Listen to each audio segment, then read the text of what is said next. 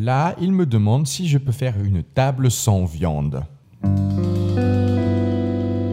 Bienvenue sur La foi ou alors euh, j'ai hésité à faire cet épisode parce que parler de laïcité souvent c'est assez euh, ça, frictionne souvent les gens mais euh, dans ce cas-là ce qui m'a surtout posé problème c'est comment utiliser le principe de laïcité à mauvais escient. Alors petit rappel le principe de laïcité c'est l'idée qu'il y a une séparation du pouvoir entre l'État et l'Église et une neutralité de l'État face aux différentes religions euh, au sein de son territoire. Alors ça, c'est pas moi qui le dis, c'est depuis la loi 1905 qui a été promulguée par Aristide Briand et Jean Massé. Mais surtout, ça pose un cadre. C'est-à-dire que euh, moi, je peux pas être laïque. Hein, euh, c'est pas ça. Euh, l'idée, c'est que c'est un principe. Et donc, personne ne peut être laïque.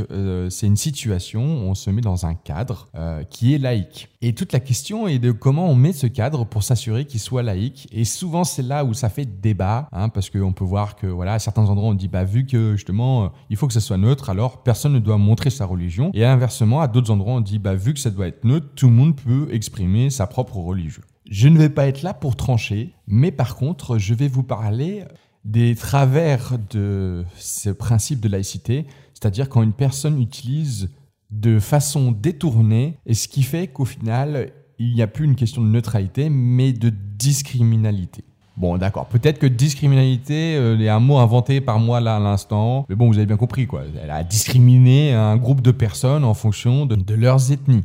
Et cette personne, en l'occurrence, c'était mon chef cuistot sur une classe de découverte. Alors, euh, c'était euh, sur plusieurs séjours, hein, puisqu'on a fait une saison complète ensemble. Quel bonheur de travailler avec lui. Quel bonheur à chaque fois qu'il y avait des musulmans qui venaient. Parce qu'à chaque fois, il y avait son idée préconçue qu'il fallait absolument qu'il ne fasse pas halal. Non, non, non, non, non, non.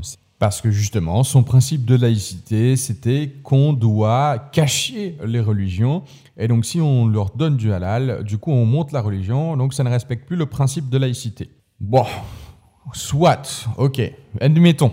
Donc, je lui dis, bah, fais du sans viande. Là, il n'y a plus le principe de religion. Mais ça change pas grand-chose en soi. C'est quand même un autre régime. Il est ok avec ça. Et vient le premier jour où les enfants arrivent. Et là, il me demande si je peux faire une table sans viande.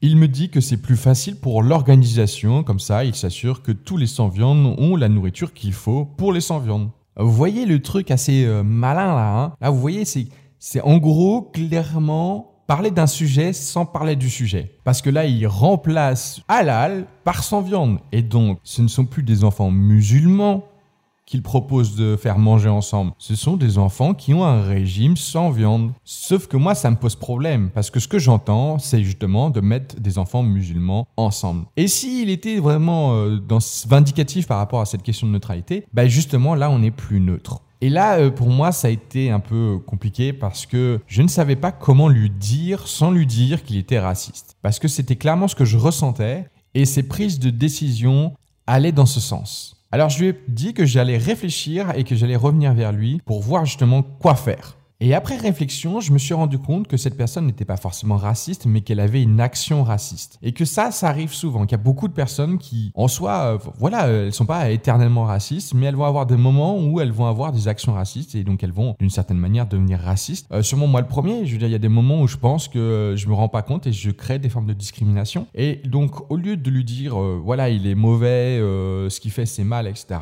je lui ai plutôt dit, ce qu'il proposait là allait à l'encontre de ce que proposait l'organisme et qu'on ne pouvait pas mettre ensemble des enfants d'une même religion, en tout cas l'imposer, et que c'était plutôt à eux, s'ils voulaient, d'être ensemble, mais que nous, on ne le forcerait pas. Le fait que je mette l'organisme et donc son employeur dans la balance a fait qu'il a accepté plutôt facilement ma requête Heureusement, parce que euh, je j'ai vraiment eu peur et je me suis dit que ça allait être compliqué. Je sais pas si vous savez, mais on dit souvent en classe de découverte et en colo hein, en général que si on n'a pas le cuistot dans la poche, après euh, le séjour est plutôt compliqué parce que la nourriture c'est le nerf de la guerre. Et un cuistot pas content, après ça vous fait des repas pas très bon. Et quand vous devez manger matin, midi et soir ce que fait le cuistot pendant des semaines, voire des mois, je vous assure que là, ça devient crucial. C'était la fois ou si vous avez aimé cet épisode, bien évidemment, vous pouvez le partager avec plaisir. Je vous souhaite une bonne journée. C'était Hugo de Parlons Pédas.